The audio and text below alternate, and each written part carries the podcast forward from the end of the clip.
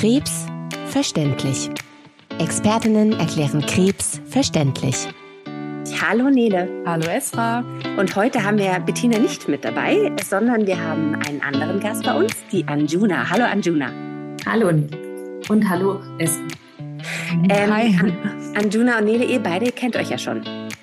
Genau, genau wir ja. haben schon ähm, Kurzfolgen zusammen aufgenommen zu verschiedenen Themen. Ja. Und da ging es nämlich dann auch ganz speziell um äh, die Physiotherapie. Unter anderem, ja. Also genau. unter anderem Physiotherapie, Podcast aber auch, ja, Fatigue. aber auch andere, genau, Fatigue, eben, ja, von allem etwas mit dabei, sagen wir mal so. Weil Anjuna, du bist nämlich äh, Physiotherapeutin äh, und machst ganzheitliche Physiotherapie und bist mittlerweile auch in der Weiterbildung zur Psychoonkologie und hast dein eigenes Ding, das nennt sich äh, Beyond Cancer. Ähm, wie kam denn da bei dir dieser Schnitt von Physiotherapie zu mehr dem onkologischen Thema? Also ich hatte selber 2020 eine Krebserkrankung und ähm, zwar Eierstockkrebs und habe nach einem Jahr Therapie ähm, bin ich als gesund geheilt entlassen worden und habe gemerkt, dass dann aber noch ganz, ganz viel Heilung stattfindet, wenn man eigentlich fertig ist mit der Therapie. Man wird mhm. vorher sehr engmaschig betreut. Die ganze Zeit äh, wird einem ein Schritt nach dem anderen äh, gesagt, was man zu tun hat. Und wenn man fertig ist, fängt ähm, eigentlich auch noch die Seele und der, das ganze Verarbeiten kommt eigentlich erst danach, wenn der Körper aus dem Überlebensmodus raus ist. Und ich selber mich sehr verloren gefühlt. Ich habe immer gesagt, ich fühle mich wie ausgespuckt aus dem, äh, dem Ganzen, aus der Therapie und ähm, hätte mir gewünscht, dass es jemand gibt, der mich so auf allen Ebenen einfach noch mehr auf, an die Hand nimmt Mhm. Und daraus ist die Idee entstanden, dass ich das auch selber anbieten kann, weil ich einfach ähm, die Erfahrung mitbringe als Krebspatientin zum einen und zum anderen aber auch schon seit 15 Jahren in der Medizin tätig bin, als Physiotherapeutin und sogar schon in der onkologischen Reha auch gearbeitet habe. Und ähm, genau, und jetzt diese ganzen Bausteine mit Körper, Geist und Seele eben in der Selbstständigkeit ähm, weitergeben möchte, alles, was ich gelernt habe, ähm, Patienten an die Hand geben möchte und dass sie es einfacher haben. Mhm. Äh, ich höre bei dem Hintergrund, hört sich das auch an, als hättest du äh, gerade Familienleben bei dir zu Hause, was ja schöne Nachrichten sind. Das heißt, du hattest auch ähm, ein bisschen Familienrückhalt in der ganzen Geschichte? Ja, also es war nicht ganz einfach immer. Ähm, tatsächlich, ich habe einen kleinen Sohn. Ähm, zu Zeitpunkt der Krebserkrankung war der äh, drei Jahre alt. Und ähm, das war auch pünktlich mit der Corona-Pandemie, also wirklich ähm, auf den Tag, genau, als ähm, die Kliniken geschlossen sind, bin ich aus der Klinik entlassen worden. Mhm. Ähm, und zu Hause ging das Familienleben dann mehr oder weniger kompliziert weiter, weil dann der Kindergarten geschlossen war und ähm, uns auch normalerweise steht einem ja dann auch noch Hilfe. Ähm, in irgendeiner Form Familienpflege und so weiter zur Verfügung, aber das war bei uns auch alles nicht. Ähm, das war das Schwierige daran. Das ein, also was es für mich leichter gemacht hat, ist, dass ich sehr abgelenkt war. Ich bin durch das Kind ist man ja immer sehr im Moment und ähm, da gibt's wichtigere Sachen als äh, immer nur die eigene Krankheit und die Kreise auch und sondern ich wurde dann oft von, von ihm dann auch äh, mal wieder rausgeholt aus dem tiefen Loch und das war der positive Part. Jetzt ähm, bist du ja jemand, der ja auch schon mit der Thematik beruflich in Kontakt gekommen ist, äh, wie du bereits erklärt hast. Ähm, natürlich ist es eine blöde Frage zu fragen, äh, war das dann leichter für dich als für andere Patienten? Weil es ist nie leicht, so eine Diagnose zu bekommen. Aber hattest du das Gefühl, du weißt besser Bescheid, wo man welche Hilfe bekommt? Oder ähm, siehst du dich da im gleichen Boot wie alle anderen Patienten auch? Also ich habe manche Sachen wahrscheinlich leichter gehabt, weil ich zum Beispiel auch Medizi medizinische Sachen wahrscheinlich besser verstanden habe. Also die Termini zum Beispiel, ähm, das war für mich jetzt alles nicht so fremd, aber ähm, im Bereich Onkologie als Patient, das war natürlich trotzdem alles neues Feld. Ähm, und ähm, so sehr in dieser Thematik, ich meine, klar, ähm, es gibt ja zig verschiedene Therapieformen und auch äh, Diagnosen und dementsprechend ist je, eh jeder Verlauf immer ein bisschen anders. Und ähm, mein Weg war für mich dementsprechend auch alles neu und ich war auch sehr dankbar, da kompetente Leute an der Hand zu haben, die mir dann gesagt haben, was als nächstes zu tun war. Ja, aber es gab natürlich auch immer die ein oder anderen, also zum Beispiel in der Nachsorge die Lymphdrainage, das ist natürlich schon mein Feld. Da wusste ich genau, was ich dann auch haben möchte, auf was ich Wert lege, wie ich es nicht haben möchte oder ähm, was ich gut bei Narbenpflege machen kann. So der Bereich eher, das ähm, war dann wieder einfacher für mich. Ja. Hm. Weil du bist auch durch die Chemotherapie gegangen. Genau, ja. Genau, ich hatte sechs Zyklen Carboplatin. Das waren, also in, beim Eierstock ist es so, dass man zuerst operiert wird. Das war in meinem Fall auch eine sehr große Operation. Vielleicht äh, ganz kurz. Ich hatte das Glück, ähm, dass ich zufallsbefundmäßig den Eierstock wurde der entdeckt, weil ich eine Zyste am Eierstock hatte und die ähm, in einer klitzekleinen Routineoperation entfernt wurde. Und dann hat man in der Histologie entdeckt, dass da doch Krebszellen auch sind, die keiner erwartet hat. Und die waren aber tatsächlich ähm, auch wieder zufälligerweise an beiden Eierstöcken und in der Gebärmutter. Und dementsprechend waren die ähm, alle drei auch entfernt worden. Es war eine sehr, sehr große Operation. Es blieb aber beim Frühstadium. Und dann ähm, wurde im Nachhinein mehr oder weniger prophylaktisch dann nochmal eine Chemotherapie gemacht ähm, mit sechs Zyklen. Genau. Mhm. Ja, und da habe ich ja, ja auch meine Haare verloren. Ich glaube, ähm, das ist auch nochmal ein Thema, das bei mir vielleicht noch ein bisschen anders lief als ähm, bei vielen anderen Patienten. Ich habe die Haare verloren, aber die sind nicht wiedergekommen. Ähm, die habe ich durch die Chemotherapie sind die ausgegangen, aber ich habe noch eine Autoimmunerkrankung und durch diese Autoimmunerkrankung sind sie dann weggeblieben. Also auch jetzt drei, vier Jahre später ähm, habe ich immer noch keine Haare, habe benutzt mal Tücher, mal Mützen, mal äh, Echthaarbänder, aber ähm, habe mich auch gut arrangiert damit, dass es jetzt so ist, wie es ist. Aber ich kann alle nachvollziehen, die einfach sehr große Themen auch mit dem Haarverlust hatten während der Therapiezeit. Ah, entschuldige, also wir haben uns ja, ähm, das wissen unsere Hörer jetzt nicht, wir haben uns äh, mehr oder weniger durch Zufall auch in Berlin getroffen ähm, und haben da einen schönen Tag miteinander verbracht. Ähm, ich bin irgendwie davon ausgegangen, dass du, heißt es Apolepsie oder wie heißt das? Ja, Alopecia areata heißt es und das ist tatsächlich aber eine Autoimmunerkrankung. Genau. Aber das wurde bei dir ausgelöst durch die, durch die, ähm, ähm, nee, die gab es noch zusätzlich, ähm, aber ausgelöst dadurch sind die Haare ausgegangen. Also die, die gab es schon vorher, aber halt sehr, sehr in sehr geringem Maße. Ähm, und die, ja, also das ist irgendwie in einer komischen Kombination durch die Chemo weggegangen und dann einfach nicht wiedergekommen. Also ähm, irgendwo gab es wohl eine Wechselwirkung, richtig. Wie gehen damit deine Patienten um? Also du machst ja jetzt auch äh, Physiotherapie, auch äh, dann bestimmt mit vielen ähm, Krebspatienten, wie gehen die denn damit um? Also wünschen die sich, dass du keine Perücke auf hast oder sind die ganz froh, dass da jemand ist, der irgendwie, mit dem sie sich auf der Ebene auch frei fühlen können? Sowohl als auch. Also ich glaube, ähm, insgesamt bei allen Themen, die Krebs betreffen, da gehören die Haare dazu, aber auch Erschöpfung und ähm, Kinderwunsch und alles, alle, also ins Berufsleben. Ganz viele von meinen Patienten sind eher junge Patienten, die dann auch gern wieder aktiv teilnehmen möchten, ähm, zum Beispiel Beruf. Ähm, und ich glaube, bei allen Themen sind die Patienten von mir immer dankbar, dass ich es einfach selber erlebt habe mhm. und weiß, ähm, was diese jeweiligen Themen einfach für Herausforderungen mit sich bringen. Und deswegen ähm, sind so Gespräche gefühlt dann auch immer so ein bisschen ähm, abgekürzt, sage ich mal fast, weil ähm, weil es immer so der Konsens ist immer, du weißt ja, du weißt ja, wie das ist. So und mhm. das ist bei den Haaren auch so. Also du weißt ja, dass das bescheuert ist, wenn man äh, sich immer verstecken muss oder wenn man mhm.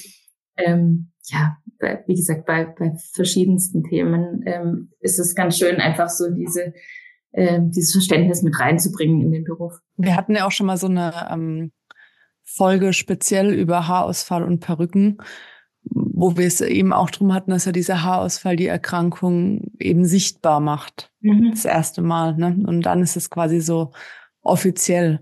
Und du hast ja auch vorhin gesagt, es gibt so unheimlich viele Themen. Das ist einmal die OP, dann hat man eine Narbe, ja. dann muss die Narbe behandelt werden, dann wurden vielleicht Muskeln durchtrennt, ich muss irgendwie Sport machen, äh, die Haare fallen aus. Ähm, du hattest noch ein Kind zu Hause, was irgendwie betreut und ja, bespaßt werden wollte, egal wie es mhm. dir ging. Hattest du irgendwie das Gefühl, man hätte dich da irgendwie besser an die Hand nehmen können? Du hattest ja gesagt, dieser psychische Aspekt, das war ein Riesenthema, was so ein bisschen hinten runtergefallen ist.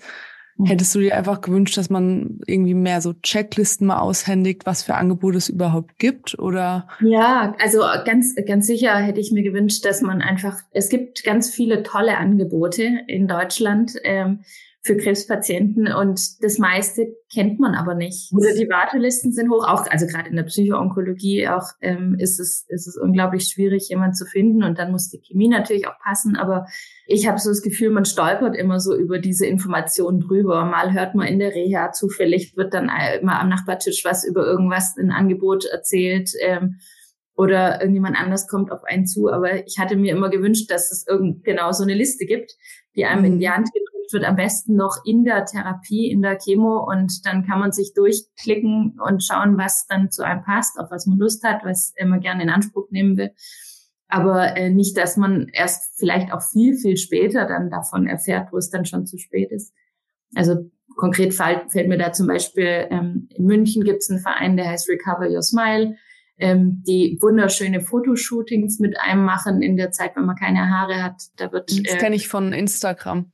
Ja, genau. Und das, das habe ich ja. gemacht und es war aber genau so eine Info, die ich wirklich in der Reha von einer Mitpatientin, weil ich da eben auch mit Tüchern rumgelaufen bin oder ähm, mit Glatze und dann hatte die mich angesprochen und gemeint, das wäre doch bestimmt was für dich, aber das wäre natürlich eine Info, die jeder braucht und nicht so zufällig irgendwie und ähm, mhm auch Campervans, die ähm, kostenlos zur Verfügung gestellt werden, wo man drei Wochen nach Frankreich darf. Und also tolle, ganz tolle Möglichkeiten. Aber ähm, ich hätte mir sehr gewünscht, dass das breiter zugänglich für alle ist, als so wie es war. Und auch diese Hilfestellung, die es teilweise einfach noch gar nicht gibt. Deswegen habe ich ja auch ähm, diesen Bereich ganzheitliche Physiotherapie auf Krebs ähm, ich will jetzt nicht sagen erfunden, aber mich da so ein bisschen ja. neu reingefuchst, weil ähm, ja, weil es einfach viele Angebote, also es darf noch mehr werden. So. Hast du das Gefühl, dass das eher von jüngeren Menschen angenommen wird, dieses ganzheitliche? Also ich glaube, den Zugang haben bestimmt mehr. Ähm, bis jetzt wird es mehr angenommen von Jungen, das ist richtig, aber ich könnte mir schon auch vorstellen, dass das ähm, nicht, also gerade das ganzheitliche nicht nur für junge Leute was ist, aber vielleicht auch, weil ich einfach eine junge Frau bin und ähm, ähnliche Themen dann vielleicht habe, auch wie gesagt jetzt mhm. im, im, Austausch und in der Begleitung, die ich sehr anbiete, hat das spricht das vielleicht mehr an, aber es ist definitiv offen sowohl für Männer als auch für Frauen als auch äh, für jegliches Alter. Ich würde gerne auch nochmal darauf zu sprechen kommen, dass du ja ähm, auch Mutter bist. Ja. Und das Thema ist, glaube ich, auch nochmal ein ganz, ganz anderes, wenn man mit sich selber und mit seinem Partner umgehen muss. Und ein erwachsener Mensch versteht es auf einer ganz anderen Ebene. Aber hattest du das Gefühl, du hast auch Möglichkeiten, dass deinem Kind geholfen wird, damit umzugehen? Oder war das damals noch zu klein, um das alles so richtig zu verstehen? Also zunächst war das meine aller, allergrößte Angst und Sorge. Also der allererste Gedanke, den ich hatte, als ich äh, von dem Arzt äh, gesagt bekommen habe, dass ich Krebs habe, war, ähm, ich kann meinem Kind die Mutter nicht nehmen. Ich möchte mein Kind aufwachsen sehen und es gibt einfach, die Mutter kannst du ja nicht ersetzen. Also wenn ich, für alle anderen wäre es schlimm gewesen, wenn ich das nicht überlebe, ähm, für meinen Partner, für meine Eltern, für meine Geschwister. Aber für das Kind, das war einfach ähm, das meine aller, aller, allergrößte Angst. Und das hat mich aber auch mitgetragen, wie gesagt, so diese große Liebe ähm, auf jeden Fall. Und er war in dem Alter, das am Anfang habe ich immer gesagt, das war so, wenn man sich raussuchen kann, was man nicht kann, zum Glück. Aber ähm, dann war es ein gutes Alter, weil er nicht mehr so abhängig war von mir mit drei wie ein klein, kleineres Kind. Und er war aber auch noch nicht so alt, dass er es verstanden hat, richtig. Und deswegen hatte ich am Anfang immer gesagt, ich glaube, er ist da super gut durchgekommen und äh, wurde auch gut von meinem Mann und von Großeltern und seinem Netzwerk aufgefangen, soweit das, wie gesagt, zu Corona-Zeiten ging. Ähm, Im Nachhinein, jetzt ist er sieben, merkt man trotzdem auch, dass es ihn äh, doch, also die Kinder sind feinfühlig und er hat doch mehr mitgekriegt, als ich gedacht habe. Und er hat manchmal einfach sehr Verlustängste, was so mich angeht. Wenn ich am Anfang, wenn ich ihn zur Wäsche in den Keller runter bin, hat er gerufen, wo gehst du hin? Wo gehst du hin? Bleib hier, bleib hier, geh nicht. Und das war so wo ich am Anfang immer dachte, was ist da los? Und dann habe ich es irgendwann später verstanden. Wahrscheinlich äh, hat er es halt doch einfach mitgekriegt. Genau, und mir hilft es, mit ihm darüber zu sprechen. Mhm. Ähm, ich habe keine Angebote jetzt so in, für Kinder äh, in Anspruch genommen für ihn, aber das gibt's auch. Also auch keine Bücher oder so? Doch, das tatsächlich ähm, stimmt. Das ist vielleicht auch noch ein schöner, äh, eine schöne Geschichte auch für andere Patienten. Ich habe tatsächlich ein Buch ähm, mir gekauft, das heißt ähm, ein Koffer voller Mama-Momente. Mhm. Und ähm, das Buch ist schön, weil das die Geschichte von einer Frau, die ins Krankenhaus muss, beschreibt und einen Koffer da lässt für ihr Kind. Ähm, in dem sind so Kleinigkeiten drin. Und das Gleiche habe ich dann gemacht. Ich habe dieses Buch gehabt und habe dann ein kleines Köfferchen gehabt. Da war ein T-Shirt drin und ein Foto von mir und ähm, ein paar Kleinigkeiten. Und das Allerwichtigste war eine äh, Packung Bonbons. und und da war es ähm, süß, weil als ich ins Krankenhaus tatsächlich gegangen bin, ähm, da saß er mit diesem Köfferchen ähm, auf, auf der Couch und da war ich noch nicht mal aus der Tür raus. Da kam schon äh, von hinten zugerufen, Mama, bist du jetzt weg? Darf ich ein Bonbon essen? und äh, war unser Deal immer, wenn's, wenn er mich vermisst und wenn es ihm schlecht geht, dann darf er sich ein Bonbon rausnehmen. Und das hat ihm zumindest als Dreijährigem wahnsinnig gut geholfen. So. Und wie geht er jetzt damit um, dass deine Haare noch nicht zurückgekommen sind? Weil das assoziiert man ja am meisten mit der Krankheit. Und ich schätze mal auch ähm, Eltern in, im Kindergarten oder in der Grundschule oder sowas, mhm. die denken dann, dass man immer noch krank ist und man traut sich ja, ja dann auch nicht zu fragen und lieber nicht, lass mal in Ruhe und der geht's immer noch ja. nicht gut und so. Hast du das irgendwie in deinem Umfeld auch? Oder wie geht er auch damit um? Also er wünscht sich, glaube ich, schon, dass ich welche hätte. Ähm, mhm. Einfach weil ich, glaube ich, dann mehr aussehe wie alle anderen. Das ist, glaube ich, eher der Punkt. Ähm, so mein Mann und er spiegeln mir schon, dass sie mich auch, also nicht hässlich finden mit Glatze, sondern dass sie mich trotzdem schön finden. Aber ich glaube, es geht ihm wirklich so um dieses, du siehst halt anders aus. Ähm, und deswegen sagt er das schon ab und zu, ähm, wenn ich mir zum Beispiel die Haare dann rasiere, weil sie einfach nur an wenigen Stellen kommen, mache ich regelmäßig, ich sage immer, lass es, ähm, lass, also lass sie wachsen, aber ja, ich muss ihm dann erklären, dass das natürlich nicht das Ziel ist, was, was er vor Augen hat.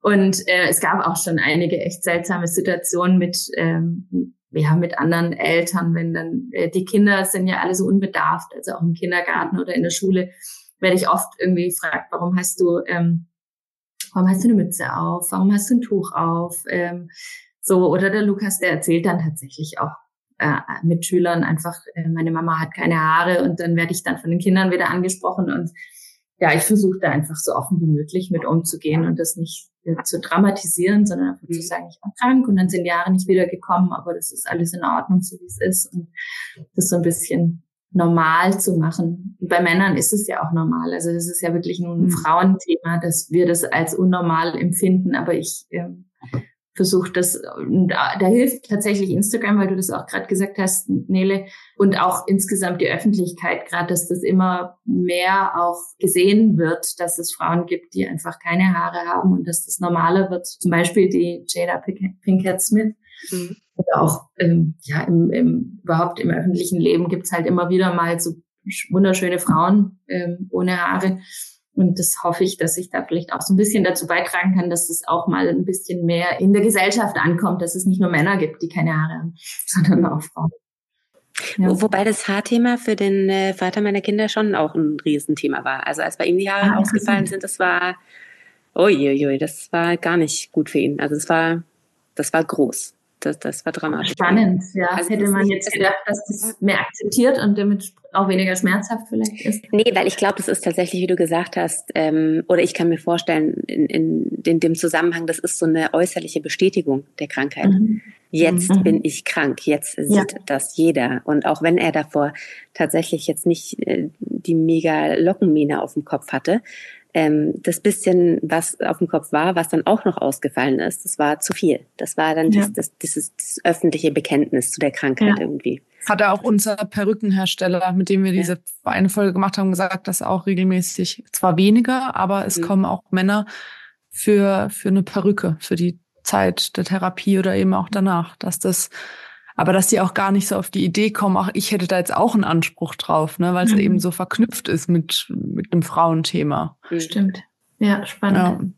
Ja, also manchmal, wenn ich auch ähm, normale Physiotherapie in der äh, Orthopädie noch mache, ähm, oder da ist es eigentlich immer so, dass ich dann auch tatsächlich ähm, das Haarteil aufsetze, weil ich ähm, einfach nicht auf die Krankheit, in dem Augenblick nicht auf die Krankheit angesprochen werden will, die in meinem Fall ja vorbei ist ähm, und das auch kein Tabuthema ist, aber ähm, es ist genau das, also man wird sofort ähm, abgestempelt, genau. Kostet ja, ja, es kostet Kraft und man mhm. hat halt nicht immer Bock, wahrscheinlich drüber zu reden. Wie, genau wir auch nicht immer Bock haben, über irgendwas anderes zu reden. Genau. Ja. Also zumindest nicht, äh, genau, wenn ich es nicht selber steuern kann. So, das Und vielleicht auch, wenn du Tage hast, an denen dir es vielleicht dann auch selber mal nicht gut geht, ne? Richtig, ja. Hast du denn jetzt, wie viele Jahre war die Therapie jetzt her? Sieben? 2020. Hast du denn jetzt ähm, noch weiterhin Beschwerden im Sinne von äh, Müdigkeit oder dass du merkst einfach, dein, dein Körper hat sich verändert, nicht nur psychisch, sondern auch physisch, dass da einfach eine Veränderung stattgefunden hat? Ja, also ich habe ähm, durch die Entnahme der Eierstöcke bin ich ja in die Wechseljahre gekommen mit 36. Und ähm, damit habe ich zum einen zugenommen und aber auch ganz, also das war noch das kleinste Problem, weil ich einfach ganz heftige Symptome durch die Wechseljahre bekommen habe, was Schwindel, Kreislauf, Hitzewallungen, äh, nicht mehr schlafen können. Also ganz, ganz vielfältig. Ich habe dann mich für eine Hormonersatztherapie nach wieder viel Eigenrecherche ähm, entschieden in einer Niedrigdosierung, aber einfach weil meine Lebensqualität so wahnsinnig, ähm, etwa zwei Jahre lang habe ich da ganz, ganz arg drunter gelitten und dann gedacht, so habe ich noch zu viel vor mir, dass ich das so akzeptieren kann. Und deswegen mhm. habe ich mich entschieden. Ähm, Genau, der Bereich geht also besser, aber ich habe ähm, auch viele Lymphknoten entnommen bekommen und habe ähm, einfach Schwellungen in Beinen, was zum Beispiel lange stehen ähm, manchmal schwierig macht, solche Sachen. Ähm, und ich hatte ganz, besonders am Anfang nach der Therapie auch ganz stark das Fatigue-Syndrom, also wirklich Erschöpfung. Da hatten wir ja auch schon drüber gesprochen, Nele. Ja, ja. Ähm, und das war auch wieder so, dass ich das zwar im Lehrbuch vorher schon gelernt hatte, aber es war doch anders, das dann wirklich ähm, selber zu erleben, wie sehr dieser Schalter umgelegt wird, wenn man ähm, eine kleine Belastung gemacht hat, die gar nicht passt zu dem, wie man sich danach fühlt. Also einmal um den Block laufen und danach eine Stunde schlafen zu müssen. Ähm, das war doch irgendwie verrückt, das am eigenen Le Leib zu erleben. Und da hat Sport geholfen, auf jeden Fall. Also je mehr ich dann ähm, wieder machen konnte, desto besser wurde das dann auch. Und ähm, Schritt für Schritt über die Zeit mit äh, Aktivität äh, bin ich da jetzt ganz gut rausgekommen. Also nicht final, nicht ganz, aber es ist auf jeden Fall besser geworden über die Zeit. Ja, ich finde es so schade, weil auf dem Papier bist du ja, wie du vorhin gesagt hast, gesund und für deine gut engsten Angehörige, die verstehen es wahrscheinlich, weil du dich mit denen extrem viel ausgetauscht hast. Aber du hast ja dann vielleicht eine Wiedereingliederung von wie viel Wochen? Weiß nicht, sechs, acht, zwölf? Ja, ja. Und, und dann bist du wieder da, so. Und mhm. dann hast du wieder mhm. zu funktionieren. Und zwar als vollwertiges Mitglied von der Arbeit.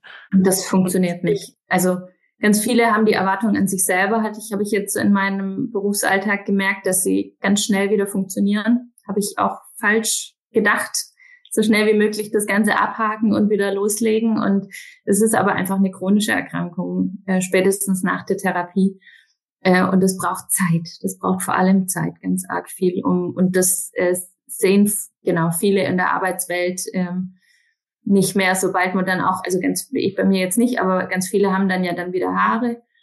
Und ähm, spätestens dann sieht man vielen nicht mehr an, dass sie das durchgemacht haben, was sie durchgemacht haben. Und dann erwartet jeder, dass sie wieder voll funktionieren. Ja, und ähm. auch, wie du sagst, dieses Körperliche. Ne? Ich meine, es gibt Bürotätigkeiten und es gibt auch Arbeitsgruppen, die wirklich körperlich stark belastet sind, die mit Stehen und, und Handwerk und sowas. Das ist ja nochmal eine ganz andere Hausnummer, dieses ganze ja. Bild. Ja, ich finde es extrem schade, dass das noch nicht so ähm, ja, dass das Verständnis da einfach noch nicht so da ist. Meistens dann von denen, die wirklich in der Familie selbst mal sowas erlebt haben. Ja. Dass ein Familien, ähm, Familienmitglied erkrankt ist. Da ist das Verständnis dann da.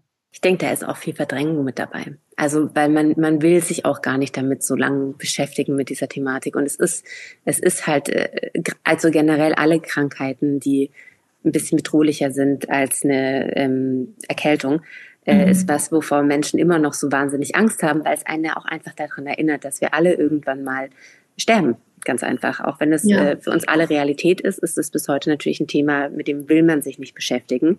Und wenn man dann so viel Aufmerksamkeit an eine Person gegeben hat und dann gibt's die Diagnose, jetzt wurdest du operiert, jetzt hast du die Chemotherapie hinter dir, jetzt bist du gesund. Dann ja. bestimmt man sich sich selbst auch dazu. Jetzt ist diese Person gesund, jetzt hat sie auch wieder zu funktionieren. Du hast mhm. jetzt schon so viel Aufmerksamkeit bekommen, es mhm. wurde sich doch um dich gekümmert, du hattest unser Mitleid, wir ja. sind doch da und all dieses, jetzt reicht's auch mal, jetzt, jetzt musst du auch mal weitergehen. Also ja. ähm, ich glaube, das ist mehr dieses, ja, es ist viel Angst, äh, die, die da, glaube ich, unterschwellig mitspielt. Ähm, und ich, also man, ich meine, teilweise erwischt man sich ja auch selber dabei. Also selbst wenn man genau weiß, wie eine gewisse Situation ist oder man selber durch was durchgegangen ist, dass man sich dann selber dabei erwischt, dass man bei anderen sagt, ach komm, stell dich doch jetzt nicht so an. Hm, jetzt ist auch mal gut. Äh, genau. Und ich glaube, besonders wenn man selber schon was erlebt hat in seinem Leben, dass man dann erst recht sagt so ein bisschen, jetzt mach dich doch nicht so in die Opferrolle. Also also da fallen mir zwei Sachen ein. Zum einen äh, habt ihr einen ganz tollen Podcast auch zu ähm, eine Folge zu Freundschaften gehabt. Mhm. Und äh, das fand ich auch ähm, in dem Sinne super spannend in einem eigenen Erlebnis, dass, ähm, dass viele durch dieses konfrontiert werden mit dieser Krankheit und dann automatisch mit Tod wirklich auch ganz also ganz unterschiedlich und ganz verrückt manchmal reagieren. Also die einen, die dann komplett in die äh, ja einen Rücken einem kehren und sagen, damit will ich gar nichts zu tun haben, ich will mir das auch nicht selber angucken ähm, mhm. und bin weg. Und die anderen, die gar nicht äh, auf die Idee kommen würden, irgendwas anders zu machen, weil sie sagen, ja, du bist ja immer noch die Person, die ich vorher kannte, so, aber ähm, das ist halt genau anders als bei einer Erkältung. Mhm. Ähm, wird man da einfach auf Themen plötzlich geworfen, mit denen einfach viele auch sich vorher noch nie beschäftigt haben. Und da werden unglaubliche Glaubenssätze einfach wachgerufen. Und das ähm, ist ja für mich auch neu gewesen und verrückt irgendwie, wie sehr das doch bei vielen was auslöst. Und dann auch eben später, genau. Also wenn man dann auch sagt, jetzt habe ich jetzt schon die Zeit irgendwie durchgestanden äh, mit dir, so, ähm, dann kann man jetzt wieder aber ein normales Leben weitermachen. Und man selber ist aber halt, also vielleicht auch nie wieder die gleiche Person, was aber nicht nur schlecht ist. Also ich bin, mhm. ich sage auch immer, ich bin die 2.0 Version von Anjuna und ähm, ich finde das aber gut. Ich bin ein wahnsinniges Wachstum durchgemacht in der Zeit und ähm, muss nicht mehr die gleiche Person sein. Also das äh, ja nehme ich mit mit der Erfahrung. Und der zweite Punkt ähm, ist aber vielleicht auch von den Patienten ähm, das Thema Schuld, mhm. was da noch mit rein äh, oder was vielleicht auch bei manchen ähm, oder auch bei mir ähm, teilweise da war, ist, dass man das ja sehr gut überstanden hat, also mit allen Sachen, die drei, vier Jahre später noch da sind und mit dem wahnsinnigen schweren Weg, aber man lebt noch. Mhm. Also man ähm, durfte geheilt entlassen werden und äh, das haben ganz viele nicht. Und ähm, dann danach zu stehen und zu sagen, boah, mir geht so schlecht und ich, wenn man einfach so diesen Gedanken aber noch hat, so ja, aber also ganz viele mhm. auf dem Weg äh, haben einfach ein viel härteres Schicksal noch erleben müssen und dann traut, also dann möchte man das auch gar vielleicht selber gar nicht sich zugestehen zu sagen, ähm, mir geht's schlecht oder ich ähm, ich bin noch schwach oder sondern weil einfach so dieses eigentlich Thema, müsste ich dankbar sein und jetzt ja, bin ich genau, total undankbar. Ja, ja, genau, genau in dem Sinne und dementsprechend sich dann noch mehr zusammenreißt, so weil weil man ja eigentlich genau dankbar sein äh, mhm. muss, dass man da ist, wo man ist. Ganz kurz nochmal zu der Folge, ähm, wer die nachhören möchte mit den Freundschaften und sozialen Beziehungen. Die Folge heißt, wie eine Krebsdiagnose deine sozialen Beziehungen verändern kann. Und die Folge kann überall gehört werden, wo es Podcasts gibt. Hm. Ich glaube, das war eine ganz schwere Folge für mich, wenn es die Folge ist, wann die ich. Das war die Folge, ja, die für ja. dich sehr schwierig war, ja. Ja, die war nicht gut. Also nicht gut in Form von äh, der, der, das hat einiges aufgerissen. Emotional ging es ja, dann nicht so sehr, gut. sehr. Aber, Aber umso wertvoller für alle, die es hören. Und, ja, und äh, ich habe auch kein Problem darüber zu reden, also weil ich finde, also nochmal, ich habe ja sowieso auch meine eigene Geschichte, darum geht es jetzt mhm. aber auch gerade gar nicht, aber ich finde es so wichtig, dass man auch ehrlich zu sich selber ist und auch sich seine, seine Fehler eingesteht. Weil nur wenn man sich die eingesteht, kann man eben auch daraus lernen und dann mhm. weiter wachsen und, und auch dahinter stehen und sagen, ja, ich habe mich so verhalten Und es war nicht richtig. Und jetzt weiß ich es besser, aber ich kann es nicht mehr ändern. Aber ja, so ist es. Ja. Ähm, aber ich würde auch gerne nochmal darauf zurückkommen, dass du ja jetzt auch aus diesem Ganzen was wirklich Positives gemacht hast, nämlich dass du ähm, auch zur Seite stehst, Menschen, die ähnliche Erfahrungen haben wie du oder die durch die Diagnose durchgehen und eben auch mit mit deinem äh, Beyond Cancer und auch mit der Physiotherapie da wirklich Hilfeleistungen gibst. Also ich finde das, ich finde es wahnsinnig toll. Ziehst du da deine Kraft dann auch so ein bisschen raus? Ist es für dich auch so, dass du sagst, ja, das gibt mir nochmal so einen extra Push? Ja, vielen Dank. Ähm, ich finde auf jeden Fall. Also ähm, ich hat, ich habe das Gefühl, dass ich da was äh, Sinnhaftes aus der meiner Geschichte gemacht habe und ähm, es anderen da leichter zu machen, das ähm, ist eine wahnsinnige Bereicherung für mich, wenn ich ähm, das habe ich schon vorher in der Physio zu einem gewissen Maß immer gesagt, wenn ähm, jemand rausgeht und weniger Schmerzen hat oder es ihm besser geht, ähm, dann ist das natürlich eine super schöne Bestätigung. Aber in dem Feld, in der Onkologie noch viel mehr, ähm, wenn ich Menschen was Gutes tun kann und durch meinen Weg es jemand vielleicht leichter hat, ähm, ist das was ganz, ganz Schönes. Und genau, ich nenne es jetzt im Moment ganzheitliche Physiotherapie und Krebsnachsorge-Coaching. Mhm. Ähm, und das deckt, ja, also es ist was sehr Individuelles und das lerne ich auf meinem Weg gerade, dass ich ähm, das noch offener gestalten darf, weil jeder mit einer eigenen Geschichte kommt und auch jeder was anderes braucht. Also ich möchte ähm, das gar nicht so arg in eine Box stecken, was ich mache, ob das jetzt Physiotherapie oder Psychoonkologie ist oder es ist ja immer alles. Es sind ja immer, es ist ja nicht nur der Körper, der zu mir kommt oder nicht nur der Geist, sondern ähm, ich behandle den ganzen Menschen und der eine braucht mehr Gespräch, der andere braucht mehr Therapie, der nächste braucht eine Lymphdrainage und der, der allernächste braucht einfach alles. Ähm, und dementsprechend ähm, mache ich eine äh, klare Anamnese vorher. Ich gucke mir an, was äh, wird benötigt für den jeweiligen und dann erstellen wir gemeinsam einen Behandlungsplan und gucken, dass im besten Fall er voller Kraft in jeglicher Hinsicht aus meiner Therapie rauskommt. Magst du vielleicht deine Homepage nochmal ähm, erwähnen? Genau, also die heißt äh, www.anjuna, das wird A-N-J-U-N-A geschrieben, minus roscher.de. Wir verlinken sie auch nochmal auf Instagram, wenn die Folge online geht. Genau, und Beyond Cancer auf äh, auf Instagram. Genau, auf Instagram. Ja, mhm. Äh, ich würde auch gerne nochmal auf die Physiotherapie eingehen. Ähm, Physiotherapie ist ja was, was man dann immer beim Physiotherapeuten macht und dann ganz stark daran zweifelt, dass es auch was bringt, äh, weil ich auch lachen musste, als ich die ersten paar Mal Übungen von Nele gesehen habe, wo ich mir gedacht habe, so, ach Nele, jetzt mal hier die Fußballen so ein bisschen angeben und so weiter, was soll das denn schon bringen? Ähm, Hast du es gemacht? Naja, du hast vorher Sport gemacht. wer es nicht macht, bei dem bringt es auch nichts. Das stimmt, das stimmt allerdings. Ähm, nee, aber ich, ähm, ich finde, Physiotherapie ist sowas, wo ich weiß, da gibt es viele Bescheißerle. Äh, mhm. Man macht es, während man da ist und dann macht man es noch zweimal zu Hause und dann, ach, das bringt doch eh nichts, lässt man es wieder sein. Aber mhm. kann, könnt ihr, weil ihr seid beide ja äh, ganz große Freunde von des Sports und der Physiotherapie vor allem, ähm, nochmal irgendwie zusammenfassen, warum das so wichtig ist, warum auch die Bewegungen so klein sind und dass sie tatsächlich was helfen und dass man da auch am Ball bleiben muss. Hm, ich glaube, wir hatten es in der, unserer Folge schon einmal gesagt, dass viele, glaube ich, so ein bisschen Angst vor diesem Wort Sport haben und dass wir da, glaube ich, in erster Linie erstmal das Wort Bewegung eigentlich damit meinen. Mhm.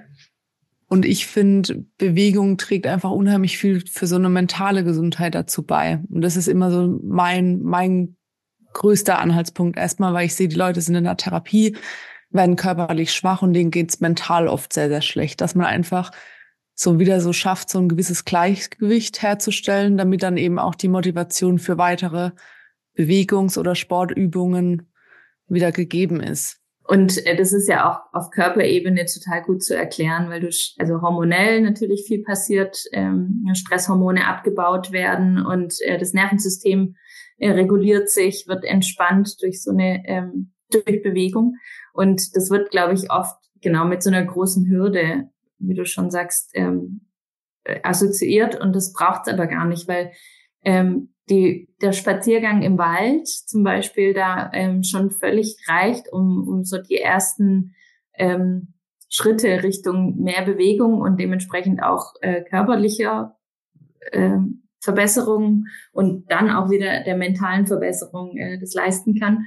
Und wenn man die kleinen Schritte im Alltag einfach einbaut, dann äh, hat man ja auch mehr Kraft, um dann wieder das nächste zu machen, dass man dann vielleicht spezifisch auf das jeweilige, da sind wir wieder bei der Physio, ähm, körperliche Problem, das heißt, der eine hat Rückenschmerzen, der andere nach einer Brust-OP kann den Arm nicht so gut heben oder so, da kann man dann auch ja nochmal mehr drauf eingehen aber am Anfang ist es nur ganz klein und tatsächlich einfach wieder den Zugang zum Körper zu finden und ähm, Stress abzubauen. Ja. Mhm, ich glaube, man, man muss unterscheiden, ob es eben diese Physiotherapie zum Beispiel nach Operation ist mhm. oder ob es einfach dieser, dieser Bewegungsmangel ist, der ja oft auch dann zu so einer Schonhaltung führt, weshalb mhm. dann ja gerade unheimlich viele Leute Rückenschmerzen haben oder irgendwelche mhm.